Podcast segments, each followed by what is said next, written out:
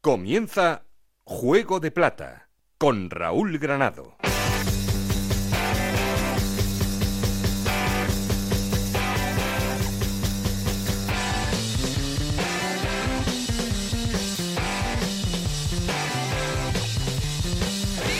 ¿Qué tal? Muy buenas, bienvenidos a Juego de Plata, el podcast Onda Cero en el que os contamos todo lo que pasa en Segunda División.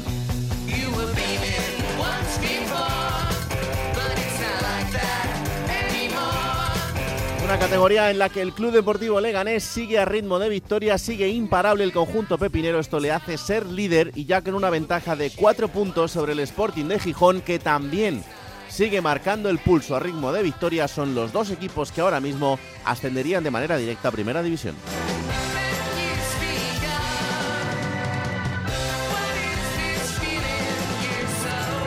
Por detrás, Eibar, Valladolid, Español y Levante son los cuatro equipos que jugarían el playoff. Por cierto, esta semana en el Español, con noticia, ha sido destituido Luis García después de un nuevo empate, después de tres partidos sin conocer la victoria.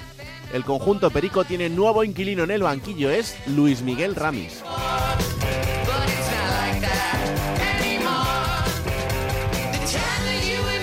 Y por abajo en descenso, Alcorcón, Huesca, Amorebieta y Cartagena siguen ocupando la zona baja de la clasificación con dos caras diferentes porque el Cartagena y la Amorebieta han vuelto a perder, el Huesca y el Alcorcón han ganado y esto hace que se acerquen y mucho al Villarreal B que con los mismos puntos que el Alcorcón se asoma peligrosamente al descenso.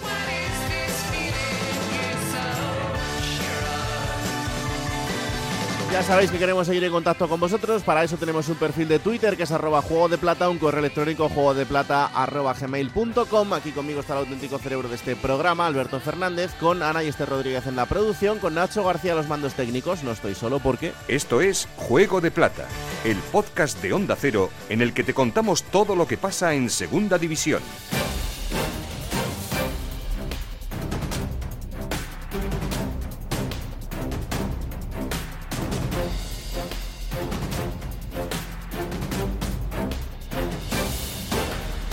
El español empataba en el partido que habría esta jornada frente al Eibar en Corneprat y esto hacía que Luis García fuese destituido como entrenador José Agustín Gómez. El Real Club Deportivo Español comunicó el pasado domingo por la mañana a Luis García que dejaba de ser técnico del primer equipo tras el empate a dos del pasado viernes en el RCD Stadium contra el Eibar y que después de 14 jornadas el conjunto blanquiazul esté a tres puntos de la zona de ascenso directo. Muy pronto han llegado los nervios a la cúpula blanquiazul, al equipo que preside Chen Jiansheng, el propietario chino, ha decidido dar carpetazo a la historia de Luis García como técnico de la primera plantilla y el lunes ya era presentado su sustituto, Luis Miguel Ramis, quien firma hasta final de temporada con opción a una campaña más en caso de conseguir el ascenso. Ahora el objetivo es recuperar el camino de la victoria el próximo fin de semana en la visita al Huesca.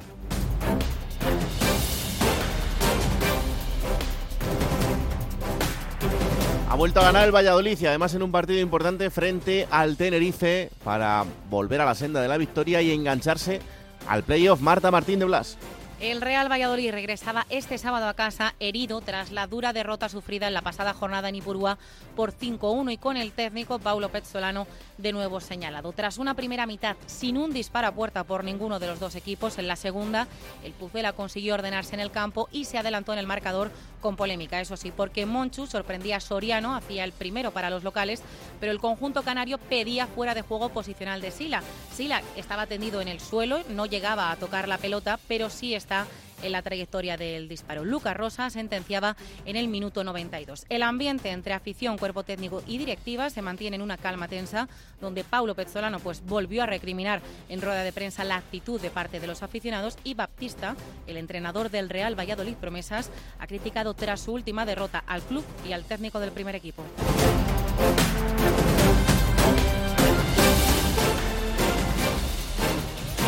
Dos victorias consecutivas lleva el Racing de Ferrol que se asoma cada vez más cerca a esos puestos de playoff sigue teniendo mucho mérito. Sigue el sueño adelante del conjunto de Ferrol, Juan Galego. El sueño del Racing de Ferrol y de sus dueños es estar en primera división. Eso lo sabe todo el mundo en Ferrol, pero paso a paso. Así lo ha dicho Ignacio Rivera, su máximo accionista, en la temporada 2018-2019, cuando cogía las riendas del Racing de Ferrol en la tercera división y su primer sueño era alcanzar la división de plata, donde está ahora el club en la temporada 23-24. Aunque el equipo ha empezado bien, los aficionados sueñan a lo grande, se quedaron con esas palabras y ya algunos piensan que esta temporada podría ser la del ascenso de primera división. Pero de momento, centrarse paso a paso, buscando sumar puntos, más victorias y permanecer en la categoría cuanto antes. Más adelante, sí, se puede hablar de primera división. Y no lo digo yo, ni lo dicen los aficionados, lo dice el máximo accionista del Racing, Ignacio Rivera, que cuando llegó dijo que venían exactamente para eso, para llevar al Racing al fútbol profesional y a la primera división.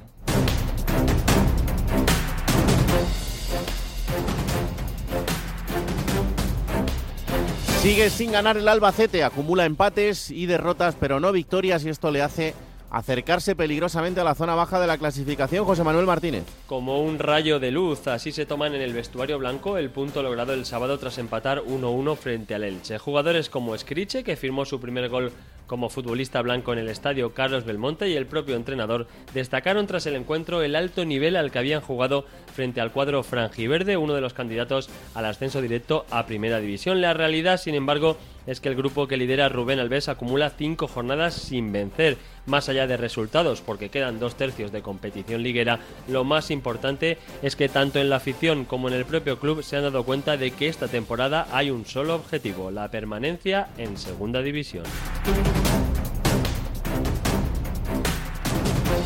Y más preocupante la situación en Villarreal porque el filial del conjunto amarillo acumula cuatro derrotas consecutivas y cada vez está más cerca del descenso Mitzokut.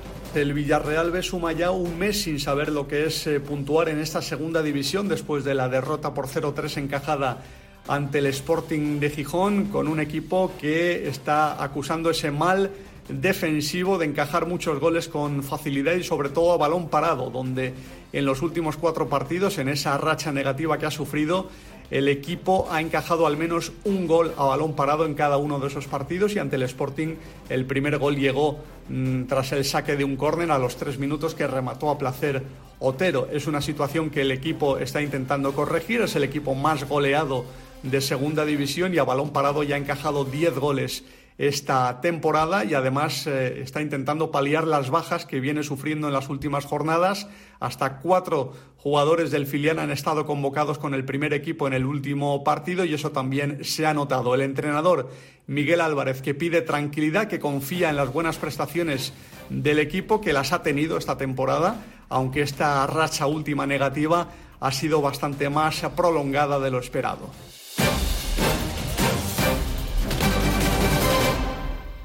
Hola Alberto Fernández, ¿qué tal? Muy buenas. Raúl, ¿qué tal? Muy buenas. Jornada número 14, seguimos caminando y bueno, yo ya no te digo nada porque el liderato sigue en marcha. Bueno, el Leganés sigue, la verdad que esa racha maravillosa de, resultados, ¿no? Y sobre todo em, la de goles en contra, son cinco goles en contra. Para todo lo que llevamos ya de, campeonato son datos muy buenos, la verdad. Y, y hombre, mm, tal y como está ahora el equipo, lo comparas con el año del ascenso en 2016 del Leganés y estaban décimo primeros mm. y acabaron ascendiendo. Eh, queda muchísimo, lo decimos siempre, esto es muy, muy, muy largo y a mí lo que me gusta es que Borja Jiménez sigue con el mismo discurso, ¿no? el otro día, de hecho, de avisar la primera parte en Cartagena, eh, el Leganés jugó mal y dijo esto es un aviso a navegantes, como juguemos así, pues acabaremos perdiendo. Y lo decimos siempre, la racha mala va a llegar, pero de momento lo sigue, lo sigue alargando.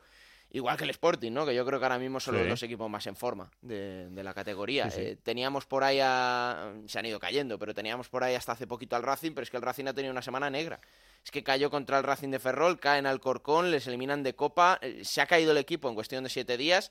Vamos a pensar que es un bache porque eh, había demostrado que estaban jugando muy bien al fútbol.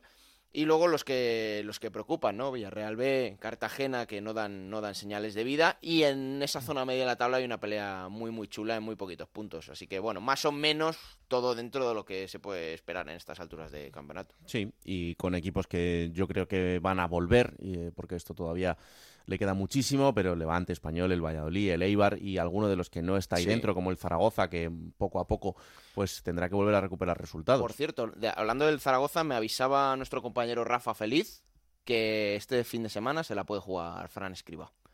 Que atentos a la situación de Fran Escriba con el Real Zaragoza, pero me ha, avisado Rafa Feliz de que, que teníamos que decirlo porque eh, parece que si el Zaragoza no consigue la victoria, si pierde evidentemente, mm. Fran Escriba podría haber dirigido su, último partido en el equipo blanquillo. Pues es curioso, es curioso. Es verdad que eh, no está como a principio de, temporada, pero, pero bueno, que todavía se mantiene a dos puntos del, playoff y que el inicio había sido muy ilusionante.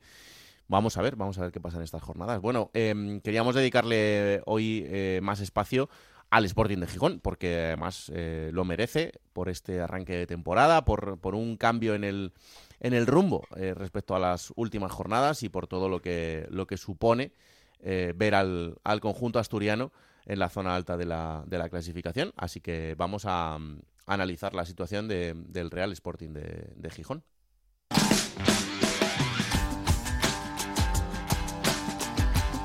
Juego de Plata el programa que puedes escuchar a cualquier hora del día. Hola Juan Gancedo, ¿qué tal? Muy buenas. Hola Raúl y Alberto, ¿qué tal? ¿Cómo estamos? ¿Cómo estás? Porque, porque este arranque está siendo muy ilusionante.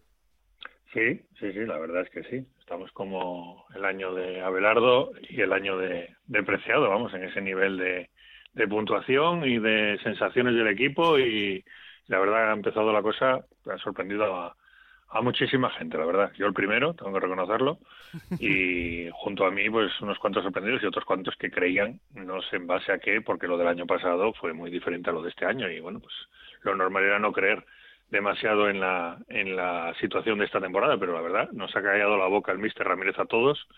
Hay que reconocerle que además él ha sabido también eh, pues no sé si reciclarse, pero sí adaptarse un poco a, a, lo que es Gijón y el Sporting y ahora ha enganchado y de qué manera no solo a la afición, que se engancha con bien poco, sino al vestuario, que es lo más importante. Es un vestuario que ahora mismo es una gozada y se puede ver en las redes sociales cada vez que el club cuelga un eh, reportaje de esos de, de partido, eh, que son una auténtica piña y que es una fiesta permanente. Em, antes de saludar al compañero que ya nos está escuchando, un titular, Juan, de, de cuál crees que es el secreto del éxito del Sporting en este arranque de temporada. Pues yo creo que la unión, sin duda. La unión que hay, ha hecho Ramírez una auténtica piña de todos los jugadores, los que juegan, los que no juegan, eh, los que se quedan en la grada, o sea, la unión entre los estamentos del club. Y luego también que yo creo que pues, la plantilla está dando un rendimiento asombroso. y además muchos jugadores. Hay mm. muchos jugadores que están a un nivel magnífico y eso, claro, eso es clave. Cuando todos están muy bien, pues la temporada tiene que acabar siendo buena si la cosa no se tuerce. Y es que ahora mismo estás viendo a Nacho Méndez que regresa de lesión a un nivel increíble. Los centrales eh, excepcionales. El portero, el portero es una auténtica maravilla. Que por cierto tendrá que explicarme Alberto, aunque lo iremos hablando, eh, cómo puede ser que el Sporting le quitara el portero al Leganés. ¿Mm? y el Leganés haya encajado cinco goles y el Sporting 12 y el Sporting y el Leganés le haya quitado el delantero al Sporting y prácticamente lleven los mismos goles. Diego Conde, Diego Conde, claro. Es que se lesionó Dani Jiménez eh, las dos primeras jornadas y se, puso Diego Conde y es que no ha sido capaz de moverle, porque está dando un nivelazo tremendo. Vosotros queréis a Yáñez y nosotros queríamos a De La Fuente. Cogieron rumbos diferentes y fíjate. Pues y ahora resulta que no se nota. De la Fuente, eh, es verdad que si iba a segunda división, él dice que solo quería ir a Leganés. O sea que. Eso ya. Bueno, pues le quisiera. El, último día, el Sporting estaba hablando con De la Fuente. Otra cosa es que no le escuchara, pero hablar, el Sporting hablaba con él. Bueno, eh, está, los dos están contentos, Juan, porque están ahí arriba. No, no, eso desde luego. Bueno, em, quiero añadir a esta tertulia al compañero de la Nueva España, eh, Gelu Cabranes. Hola, Gelu, ¿qué tal? Muy buenas. Hola, muy buenas chicos. Encantados de recibirte aquí en, Juego de Plata y más en, un momento como este. Eh, ¿Cuál es tu, primera valoración de la radiografía de, este Sporting de Gijón, del momento actual? Bueno, yo creo que es, un equipo. Es, como decía Juan, yo creo que esa unión eh, se está notando más que nunca. Yo creo que se está notando que hay eh, un equipo por primera vez en muchos años por muchas cosas, porque bueno, pues porque hay una idea muy clara, hay un equipo, una forma de juego muy reconocible, hay una manera de competir que está siendo constante y que era algo que faltaba en los últimos años. Cada vez que sale un jugador sabe lo que tiene que hacer y no se notan ni las bajas ni los cambios ni esas continuas rotaciones que además está haciendo el entrenador con cuatro o cinco cambios de media cada, cada jornada. Eh, se ha conseguido conectar a la grada como, como pocas veces en los últimos años y eso está dando alas al equipo y está sumando muchísimo en el, en el Molinón. Está una piña y, y al final yo creo que el éxito en segunda va muy por ahí, va muy por ser muy equipo, va a ser por todo el mundo conectado, incluida la afición, y el Sporting al menos en este inicio lo está consiguiendo. Em, y es un éxito mm, muy trabajado eh, en los últimos años. Em, abrimos ya el tiempo de tertulia para todos porque em, este Sporting ha tenido que ir acumulando muchos palos eh, en las últimas temporadas en cuanto al rumbo del equipo, en cuanto incluso desde el proyecto de, club, lo que ha significado el cambio de propiedad. Y el verse así ahora yo creo que, que es, también un poco el reflejo de, de todo eso, ¿no? Sí, bueno, la gente tiene muchas ganas de ser feliz con el Sporting. Es que no nos olvidemos que este es el séptimo año del equipo en segunda división, desde que bajó con, con Rubi, fíjate lo que te digo, en, 2000, en 2017. Y es que, bueno, los primeros años fueron de aquella manera, con aquellas plantillas que hacía el sabio Torrecilla y que remataban eh, unos jugadores que, bueno, en algunos casos eran completos desconocidos, y luego a medida que iban pasando los años ibas perdiendo poder económico, el famoso músculo financiero y ahora resulta que, como suele ocurrir, cuando menos dinero tienes, o cuando en teoría, bueno, no es que tenga un mal tope salarial el Sporting, está a mitad de la tabla, pero bueno, no, desde luego no, es lo de al principio en los años del descenso, eh, pues, pues ha conseguido Ramírez en este caso lo que consiguió en su día apreciado, lo que consiguió Abelardo. ¿Cuándo fue Juan, eh, hace unas temporadas que tuvo también un inicio bueno el Sporting? ¿Fue con Baraja con Gallego, con, Gallego, con Gallego? Con David Gallego, sí, con Herrera el primer año no estuvo mal, pero claro, venía de descender y querías verlo arriba siempre, cuando echan a Herrera, creo que el equipo iba cuarto o quinto, luego lo coge Baraja y, logra reconducirlo, lo mete en, en playoff, pero en playoff le pasa por encima al Valladolid de Mata, acordaros, aquel año que metió tantísimos goles.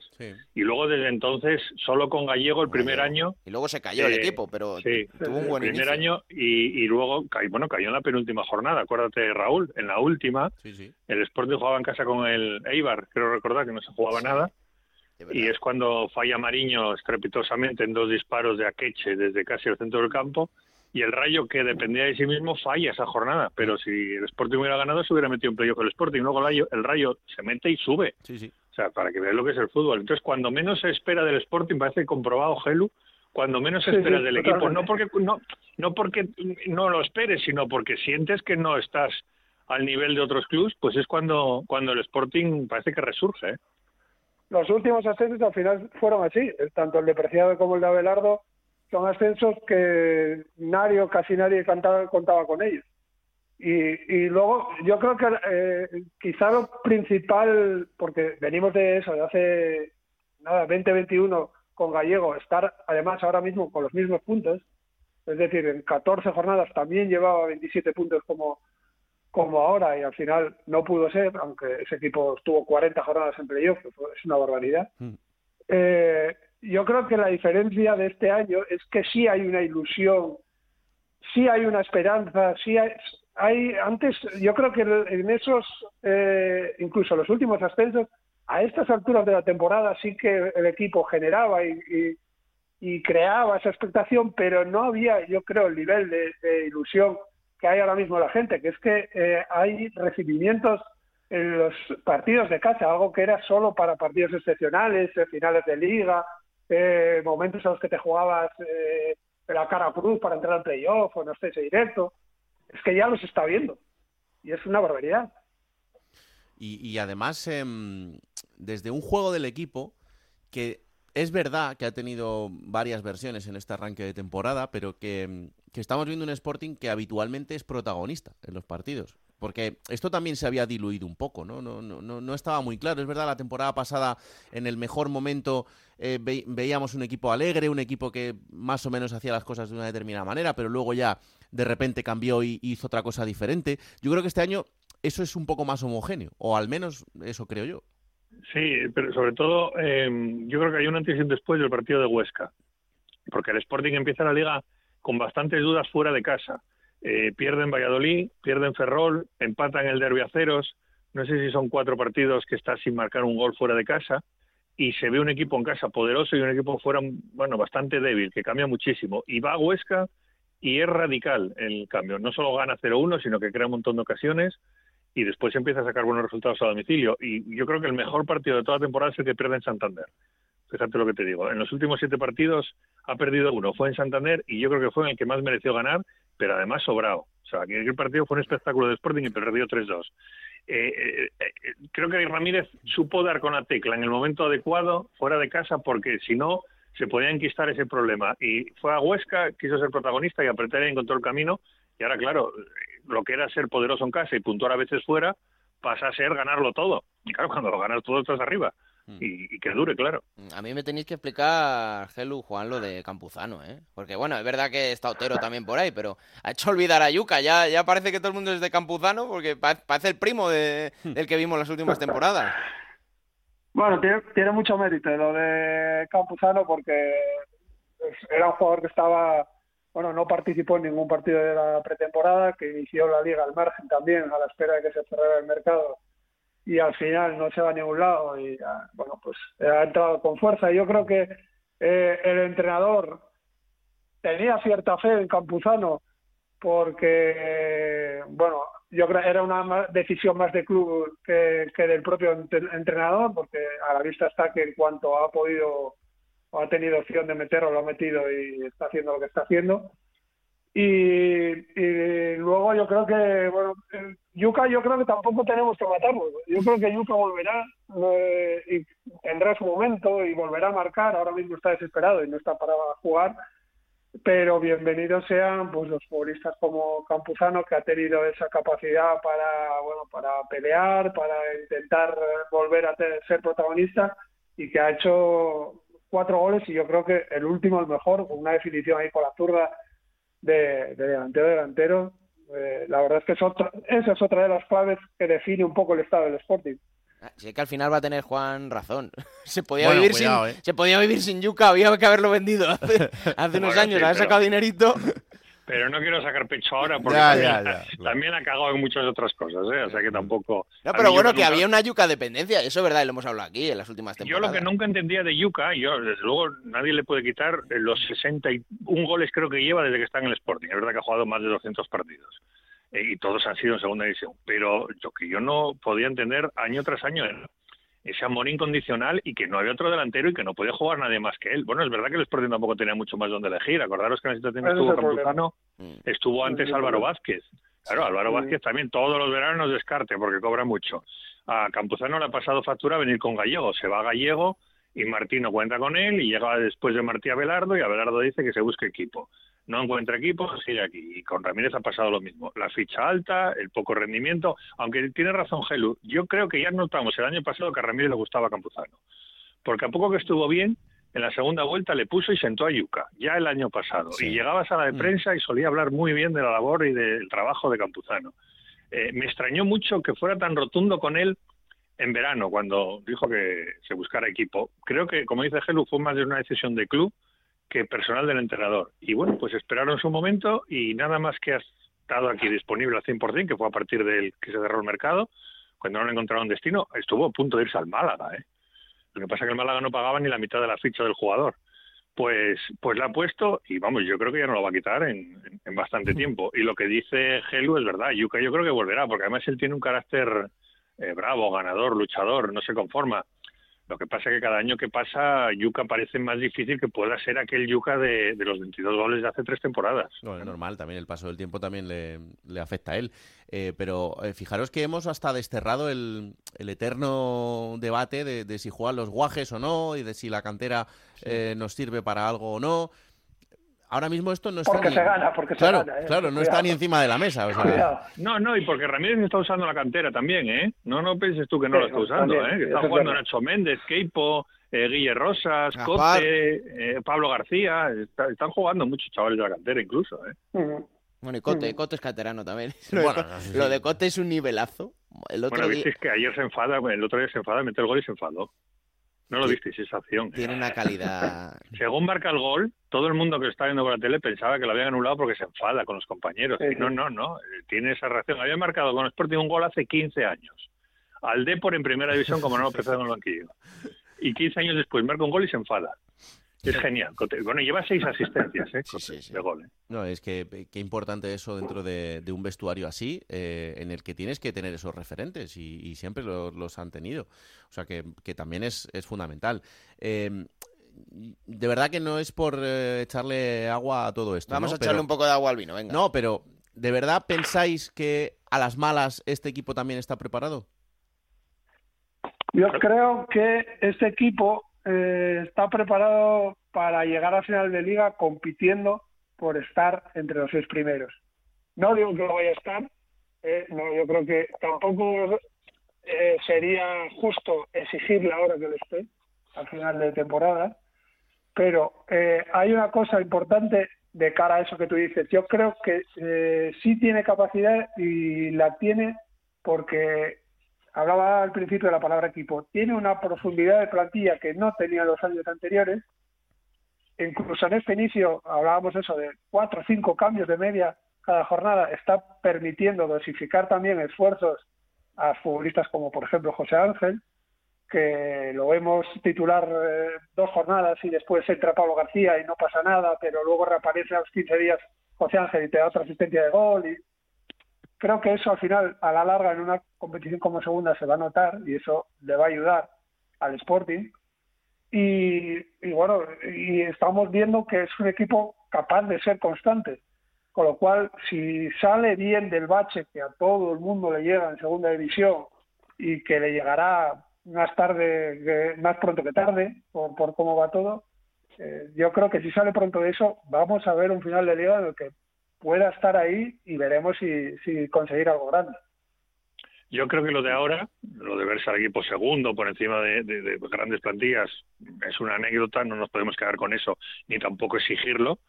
Pero estoy de acuerdo con Jairo en que me cuesta mucho creer que este equipo por lo menos no vaya a pelear por el playoff de aquí a final de temporada. Aunque tenga malos momentos y se descuelgue, que no vaya a estar a tiro de playoff y peleando por, por meterse. Eh, eso como mínimo. Y luego a partir de ahí, claro, es que tiene un plus que tienen tres, cuatro equipos en la categoría nada más, que es la afición. Y es que como te metas y como estés arriba y como, y como te la juegues en las últimas jornadas, es que te van a llevar en volandas. O sea, una cosa... No, y en los partidos que, en los partidos de fuera ya ahí te van a viajar 600 mínimo y eso se va a notar muchísimo. Entonces estos clubes es muy difícil, eh, le pasó al Sporting, claro, le pasó con Gallego aquel año que estuvo todo el año arriba y luego se cayó, pero se cayó en las dos últimas jornadas pero a mí me cuesta ver a un Sporting ahora que, de repente pues pase a ser el decimocuarto.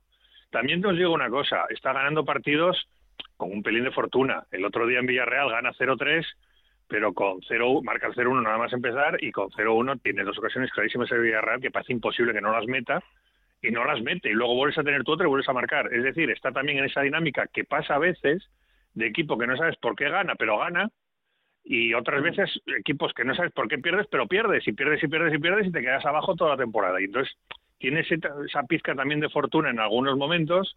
El día del Zaragoza, que remonta al final con aquella acción, acordaros de Insua. Están pasando cosas pelín extrañas. Eh, y bueno, mientras dure, que dure. Pero también igual, como dice Gelu, te llega ahora el, el bache y estás cuatro partidos que no sabes por qué, haces méritos para ganar y no ganas. Pero creo que hay equipo, por lo menos, para lo que hemos pedido siempre, que es que se pelee por ello. Punto. Que el equipo esté ahí peleando por ello, un poco más arriba, un poco más abajo, pero metido hasta el final en la pelea. Se le nota Juan orgulloso. Y eso ¿eh? que no, no confiaba en Ramírez. ¿eh? No confiaba en Ramírez. Nada, nada, nada, nada. Ni el año pasado, ni a principios de esta temporada. Y pues me he tenido que, que, que comer mis palabras. El año pasado, más que nada, porque era un desconocido, la situación era muy peligrosa y me pareció una temeridad apostar por un entrenador que no conoce el fútbol español y, que, que, bueno, pues venía aquí a hacer su primera experiencia, me pareció una temeridad y bueno, se salvó de aquella manera. Y claro, después de lo del año pasado, este año a mí no me parecía el entrenador correcto, más que nada porque a principios, a principio de temporada eh, asumió muchas decisiones de la propiedad, eh, yo creo que sin querer, como por ejemplo de Campuzano. Eh, y jugadores que, bueno, pues el, traspaso de Pedro mismamente, que era un jugador importante. Bueno, a, Ramírez yo tengo la sensación de que no le favoreció nada cómo cayó con la gente del Sporting. tal y como se le vendió cuando le fichan. Porque le, se le vende como un entrenador con un, método muy moderno, muy similar a Guardiola, que viene de triunfar en, en Sudamérica, en México. Y aquí pues dijeron, pues no vemos nada de esto, no estamos viendo nada de esto que nos han vendido, ¿no? Y yo creo que no le favoreció nada, en cambio, También su puesta en escena, porque claro, al principio eh, venir a explicar que ibas a revolucionar el fútbol, pues, pues, hombre, a lo mejor... No, y habló de cambiar cosas en mareo y, bueno, se le veía como que tenía las cosas muy claras. Si hubiera llegado con em, blanco, una figura blanca, sin, sin ningún tipo de antecedentes, pues yo creo que hubiera encajado mejor. Y ahora ya su propio trabajo le está demostrando que sí, que, oye, que está encajando.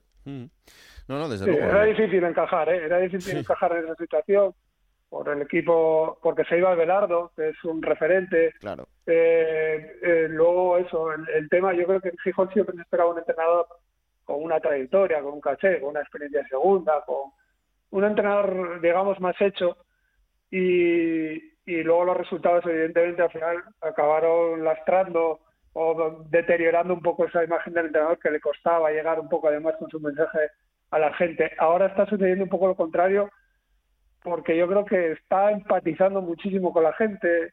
Eh, creo que ya la gente ve un poco, que la gente lo que quiere es entender un poco lo que explica el entrenador, porque hay muchos entrenadores que se lían en tecnicismos y en historias que están muy bien para, eh, yo qué sé, los vestuarios, pero cuando sales a una sala de prensa, pues mi padre y, y el abuelo de todo el mundo quiere está cansado de ver fútbol y no quiere que le hagan inventos, sino que le expliquen cosas que ellos ven en, en el campo. Y al final el fútbol, meter la pelota en, la otra portería. Tampoco hay veces que los entrenadores se enrocan en esas cosas y que al final, bueno, acaban distanciándose de, de la gente. Y aquí en Sijón, como podéis ver, es muy importante que la gente esté eh, metida y que, bueno, pues que comparta todo con, con entrenador, con jugadores, con todo. No, no, no, eso es evidente en sitios como, como Gijón, esto tiene que ser así desde, desde el principio. Pues eh, compañero Gelu Cabranes, la Nueva España, un placer enorme eh, que sigas disfrutando de, este Sporting y que ojalá te podamos llamar a final de temporada para celebrar el, el ascenso. Nada, muchas gracias por, por llamarnos, por acordaros de mí y nada, pues eh, a ver si celebramos y seguimos disfrutando del fútbol. Claro que sí. Un abrazo grande. Abrazo. Eh, Gancedo, no me metáis la pata esta semana, ¿eh? Con la Morevieta. Ya, viene ahora un calendario, no voy a decir fácil, pero claro, después de haber pasado el Tourmalet y, y el Luzardiden, pues Ahora viene el Amorebieta en casa, Alcorcón fuera, no es por meterme con vosotros, que sí. soy muy del Alcorcón, pero bueno, eh, bueno, viene a ganar en casa, pero está abajo. Mm. Eh, luego va a, o sea, viene el, el Eldense, recién ascendido, y se va a Cartagena. O sea, va a jugar pues contra todo equipo de la zona baja. Si lo aprovecha, pues se puede disparar la clasificación. Yo firmaba, y Alberto también, un mano a mano, primero, segundo, en que temporada Leganés Míralo así, míralo así, Juan. Eh, tanto Leganés como Sporting han pillado al español en la racha mala antes de destituir al entrenador y, y ya les han ganado los dos. Así que Español, Levante, todos estos transatlánticos, Eibar, que no arranquen. El año que viene que se les una manzana con su Almería. ¿eh? y os queda un juego de plata guapísimo sin Alberto y sin mí. Las ganas que tienes de marcharte, es increíble, con el poco trabajo que, te doy. Para arriba o para este abajo, me ¿eh? dando bastante menos, sí, la verdad, tengo que reconocer. Y aún así te quejas. Y aún así me quejo, sí. pero bueno, yo, soy así, soy quejón por naturaleza. Ya, ya, no, sí, eso es verdad. Eres hombre, vinagre. Digo yo que firmarás un duelo con Manzano en primera división, ¿no? Hombre, imagínate. Bueno, si es en primera no me importa. Esa semana de previa llamándote todos los días Manzano para... escucha, un duelo con Manzano en primera no me importa, en segunda no me, no me lo hagas. No, hombre, claro, en segunda. No me lo propongas porque prefiero igual, no sé. Ya, lo hemos visto, claro, eso no... Caer rodando por un acantilado. Ah, bueno, bueno, bueno, Sin matarme, sin matarme. Está muy bien, sí, porque sería una gran pérdida. Ala, un abrazo muy fuerte, ¿eh? muchas gracias, que sigas disfrutando. un abrazo, compañeros. Adiós. Seguimos en Juego de Plata con Raúl Granado. Bueno, en este programa que estamos dedicando al Sporting de Gijón y a analizar el gran momento del conjunto de Gijón, tenemos comunicación con uno de esos futbolistas y además eh, alguien que está marcando para bien el devenir de este arranque de temporada, que es su portero, Rubén Yáñez. Hola Rubén, ¿qué tal? Muy buenas. Hola Raúl, ¿qué tal? Pues encantados de, recibirte aquí en, Juego de Plata y, más en este momento de, la temporada que, yo creo que, la sonrisa se ha instalado en el equipo y en la ciudad. Sí, bueno, la realidad es que bueno, eh, los resultados están siendo muy buenos. que, es fruto también del trabajo y que, estamos haciendo, pero bueno, al final yo creo que la gente también eh, se ve muy contenta y, esto es gracias al, trabajo que estamos haciendo. Mm, oye, eh, Rubén, ¿te imaginabas este, este arranque de temporada, este momento? No, a ver, sinceramente, eh, sé que segunda división es, es, dura, es difícil y, a veces es imprevisible, ¿no? Y, y que tengamos estos resultados, pues la verdad que, que, que es, algo muy positivo y que, que bueno, hombre, lo, antes de empezar la, liga, pues lo, lo firmabas de antemano, ¿no? Mm. En nuestro análisis previo, em, hablando con los compañeros de Gijón, em, hay algo que, hemos destacado por encima de todo, que es el, es el grupo, el equipo. Esto eh, parece un, término muy manido dentro del fútbol, pero, pero sigue siendo la clave de todo, ¿no? Sí, a ver, yo creo que es un factor muy importante. Sí, es verdad que, bueno, el rendimiento en el campo es lo que determina el resultado, ¿no? Pero que, que, estemos trabajando también en lo que son los, los lazos dentro del grupo, ¿no? y que tengamos un, un equipo y, un grupo muy bueno, yo creo que eso nos ayuda a todo el mundo, ¿no? Y que la gente que, que está entrando en segundas partes o está teniendo menos minutos, está aportando como el que más. Hmm. Eh, eh, yo también imagino que este momento es la consecuencia de, de todo el trabajo iniciado en, en la pretemporada.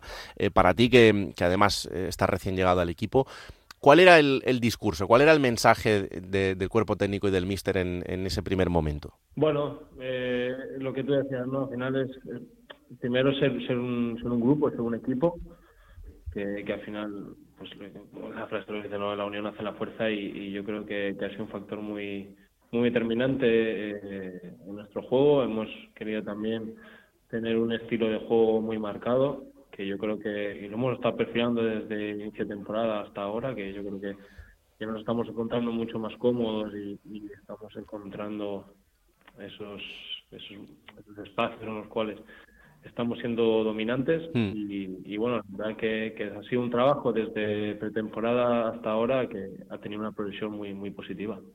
Em, eh, Rubén, ¿tuviste claro en todo momento que, que Gijón era la, la opción importante para este año? Sí, yo lo he dicho, ¿eh? lo he dicho varias veces y, en ningún momento he dudado ¿no? de mi decisión. Eh, cuando aparecí en Sporting pues fue era un proyecto muy muy ilusionante para mí, para, para poder estar en un club donde donde crecer, en un club grande. Y, la verdad que, que, muy contento de haber tomado esta decisión y, y el estar aquí compitiendo y disfrutando del fútbol y, y, del apoyo de la gente, pues es, es espectacular. Te digo esto también porque me, decía un pajarito esta mañana cuando les he dicho que iba a hablar contigo que, hubo opción de Leganés. Y digo, joder, pues en cualquiera de los dos, la verdad es que había caído bien el tema, porque estáis los dos equipos que, vaya tela. Bueno, sí, no, es normal, ¿no? Eh, en mi situación, pues que estaba libre, pues es normal que tuviera varias opciones y, bueno, lo que tú dices ahora en Leganés, pues se encuentra en un gran momento que, bueno, al final nunca sabes, ¿no? El fútbol, el fútbol es así, nunca puedes aceptar los, resultados, ¿no? De, de esta competición, pero, pero bueno, eh, ellos están haciendo un gran trabajo también y, pero vamos, únicamente, mi, punto de, de foco está, está aquí, está en, crecer aquí en, el club, que, que, la verdad que es un club muy grande dentro y fuera. Hmm. No, no, desde luego. Y Tú decías antes, ¿no? Eh, eh, los momentos de los equipos en una temporada tan larga y, tan agónica a veces como es la segunda división, hay auténticos equipazos y yo creo que casi todos van a estar ahí por lo menos hasta el final, pero, pero qué importantes son eh, las rachas, ¿no? Cuando de repente empiezas a ganar y te encuentras con rachas de tres, cuatro, cinco partidos seguidos que te colocan en una situación en la que por lo menos empiezas a, ir un poco metiéndole la presión a esos equipos. Sí, bueno, está claro que, si queríamos aspirar a, arriba, pues tenemos que, que, a estas alturas pues estar en, en donde estamos, que yo creo que al final es donde nos merecemos, ¿no? Pues debido al trabajo, debido a los resultados. Entonces ahora la liga está colocando a todos ya un poco eh, sobre lo que puede llegar a ser a final de, temporada y, bueno, nosotros vamos a intentar estar ahí lo más tiempo posible, eh, el competir partido a partido y que al final es lo que va a hacer que, que, saque los máximos puntos posibles, porque al final si, si miras en, a largo plazo, pues te, te descentralizas un poco del objetivo, ¿no? Mm, sí, sí, desde luego. Ese va, a ser, el foco, mm. el seguir el partido. Oye, Rubén, dentro de un vestuario, eh, tú lo sabes, siempre hay siempre hay referentes, ¿no? Pero hay equipos en los que esto quizá está más marcado. Gijón es uno de ellos, es uno de esos sitios donde en ese vestuario siempre ha habido alguien que ha tenido muy claro el arraigo de dónde venía, lo que era ese club. Em, yo ahora lo identifico con Cote. ¿Cómo es eh, tenerle dentro del, vestuario a, este chico que, está como un juvenil ahora mismo?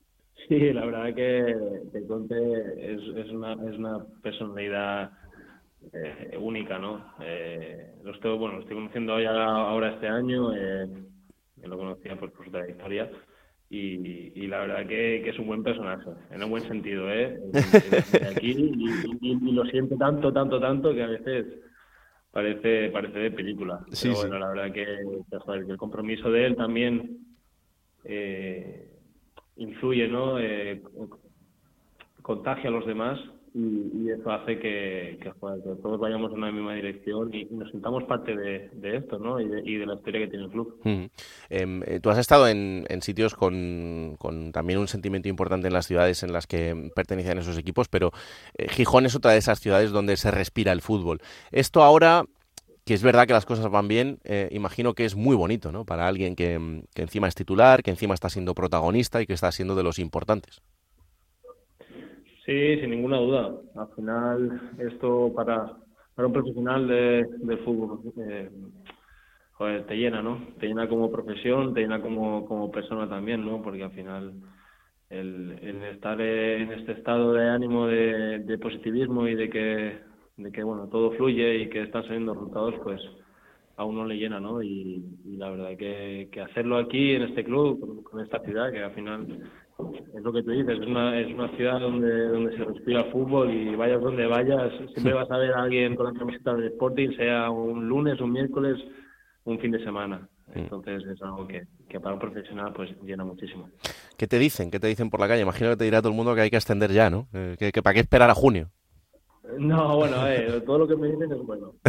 y, nada, sobre todo pues animan, ¿no? Eh, resaltan que estamos haciendo una temporada y, y bueno, es, un poco el reflejo ¿no? de lo que está haciendo esta competición y de lo que estamos haciendo. Hmm.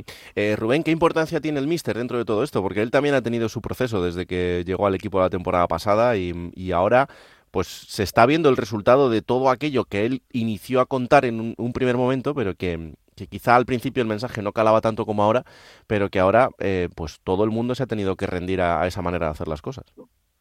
Sí, bueno, a ver, yo entiendo que, cuando alguien eh, recién llega, ¿no? él cuando llegó en esa situación, pues es algo más complicado, ¿no?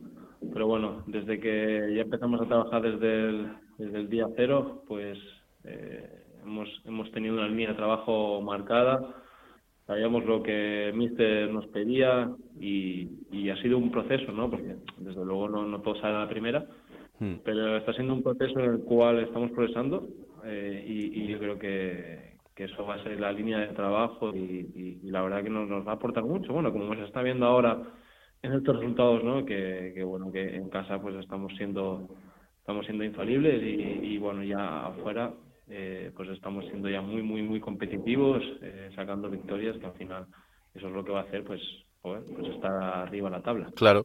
Em, se inicia ahora un, final de año que em, para mí tiene dos partes muy diferentes en, cuanto a, vuestros partidos, porque ahora tenéis a Morevieta, Alcorcón, Eldense y Cartagena que son partidos que a priori ahora todo el mundo dice, bueno, estos son los fáciles, pero claro, es que eh, estos equipos están en una situación muy difícil y, sencillo no va a ser, porque tenéis eso y luego vais a tener Levante, Leganés y Eibar antes de acabar el año, que es todo lo contrario. Eh, da igual ahora mismo eh, quién sea el rival, qué situación ocupe en la tabla, cómo se encara en, el semana a semana eso. No, lo que tú dices, ¿no? tenemos que encararlo de manera de que todos, todos los partidos son igual de importantes y van a ser igual de difíciles.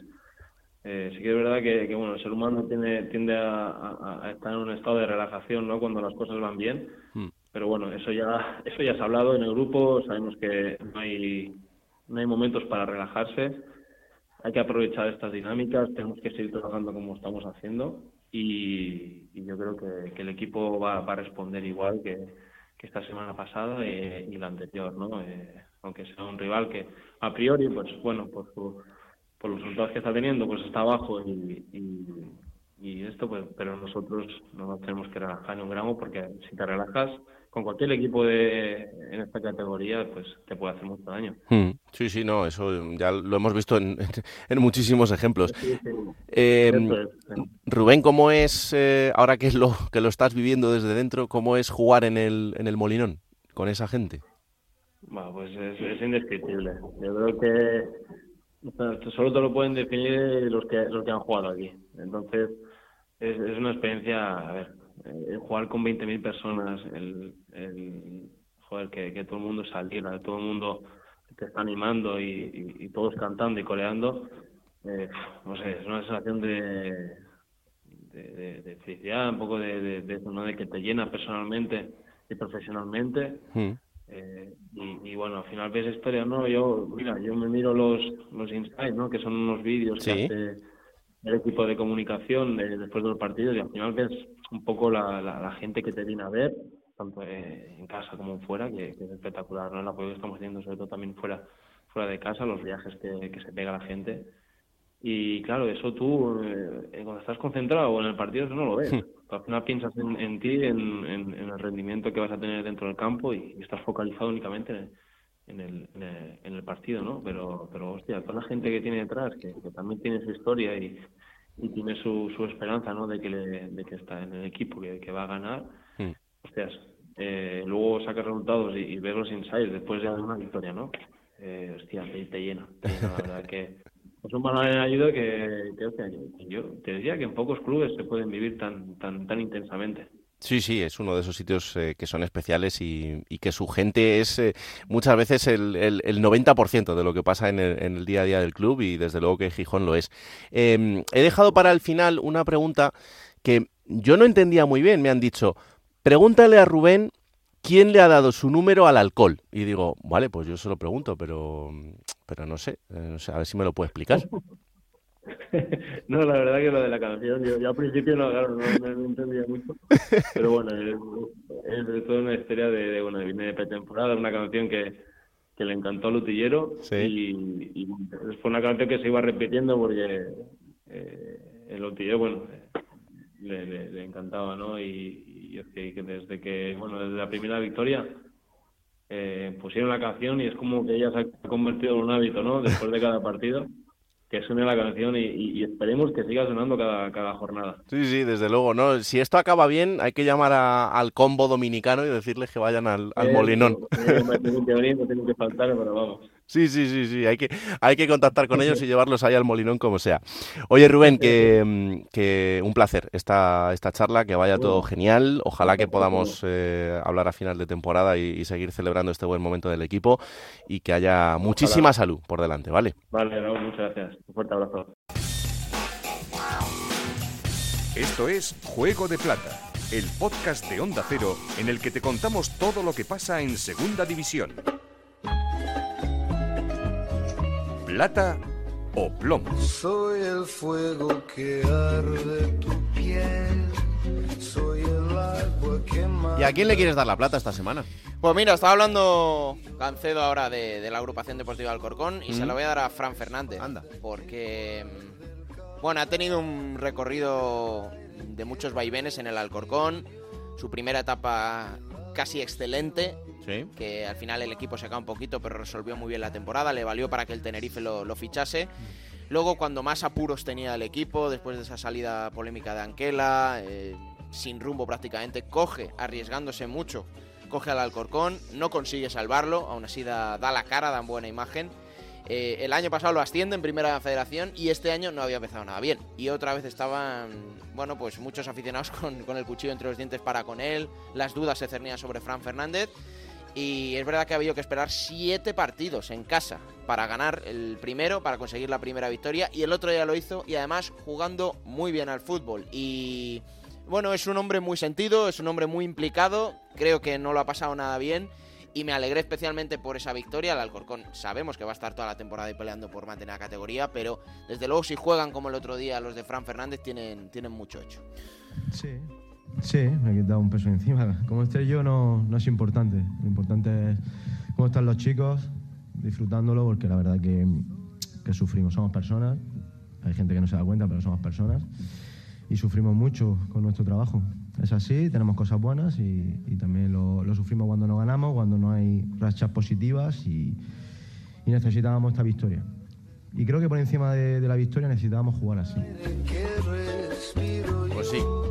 Sí, porque además el Alcorcón ha tenido tramos en los que no es que haya jugado mal, pero no se le veía con la capacidad de cerrar un partido. Es lo que se le lleva diciendo todo, toda esta temporada. Eh, no tienen colmillo, no Claro. tienen esa mala fe para ir a por los partidos. eh, sí que han jugado bien y tienen a un futbolista como es Adai que, que yo creo que le va a durar muy poquito al Alcorcón. El otro día volvió a marcar las diferencias, pero insisto, jugó muy bien todo el equipo. 300 partidos de Babín, por ciento, en segunda división. ¿eh? Madre mía, Un casi clásico nada, ¿eh? de la categoría. Eh, Otro que también ha estado en el Sporting. otro que también está en el Sporting. Aunque eh, son los dos, Alcorcón y Sporting, con los que ha acumulado partidos en segunda. Mm. Pero bueno, yo insisto, me alegro mucho por el Alcorcón y por, y por Fran. Bueno, ¿y el plomo? El plomo. A ver, bueno, ya se está riendo. No, no, no me estoy riendo. Eso no se ve en la radio. Ya, ya, pero por eso lo cuento yo. Em, creo que el ranking aún así es favorable esta temporada para él. Ala, ya 3 a estamos. 1 Ala, a favor. ala, Pero, hombre, tenía que llegar el primer plomo para Eder Sarabia. Eh, más que nada porque ¿Qué ha creo que otra vez ha vuelto a desentonar en rueda de prensa. Ay. Y ha sido para mí un poco... Está el hombre ahí complicado en la zona Está baja. complicado, pero ha sido un poquito populista con este comentario. El Andorra le falta gol. Es lo que todo el mundo dice que, que es el problema del Andorra, que no, tiene, no tiene esa faceta goleadora desarrollada como otros equipos. Y Sarabia lo argumenta así. Para un jugador con gol necesitaríamos 50, 60 millones de euros. Y eso creo que no los tenemos. Voy a preguntarle a Jaume ahora, pero creo que, creo que no. No, es la, es la realidad. No hay ningún jugador en esta categoría, absolutamente ningún jugador en esta categoría que te asegure goles. Ninguno. Eh, te aseguran goles cinco jugadores, que son Mbappé, Haaland y cuatro más. Esa es la, realidad. Entonces, eh, porque en esta categoría puedes hacer goles un año, pero la siguiente, o sea, al final en este nivel en el que nos movemos, entonces nuestros delanteros van a hacer goles siempre porque generamos mucho. Hombre, no lo sé, ¿eh? si hace falta ya irse a Haaland o Mbappé, ¿no? Creo que en segunda hay delanteros que han demostrado que estén donde estén, hacen goles. Por ejemplo, Stoikov, en el Eibar. Hombre, el Eibar lleva 26 goles. Y el Andorra, 14.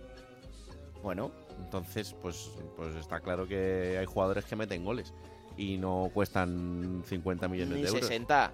Hombre, que el Pichichi ahora mismo de la categoría es del Burgos, ¿eh?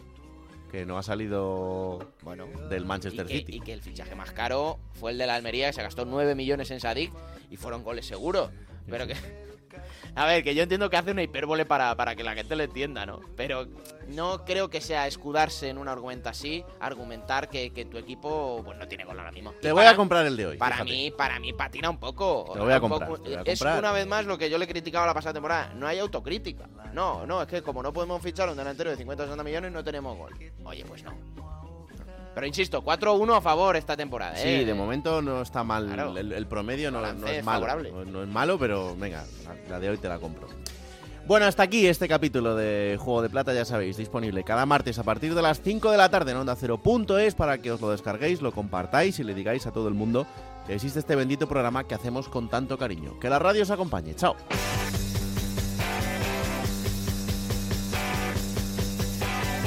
Raúl Granado, Alberto Fernández, Ana Rodríguez. Juego de Plata.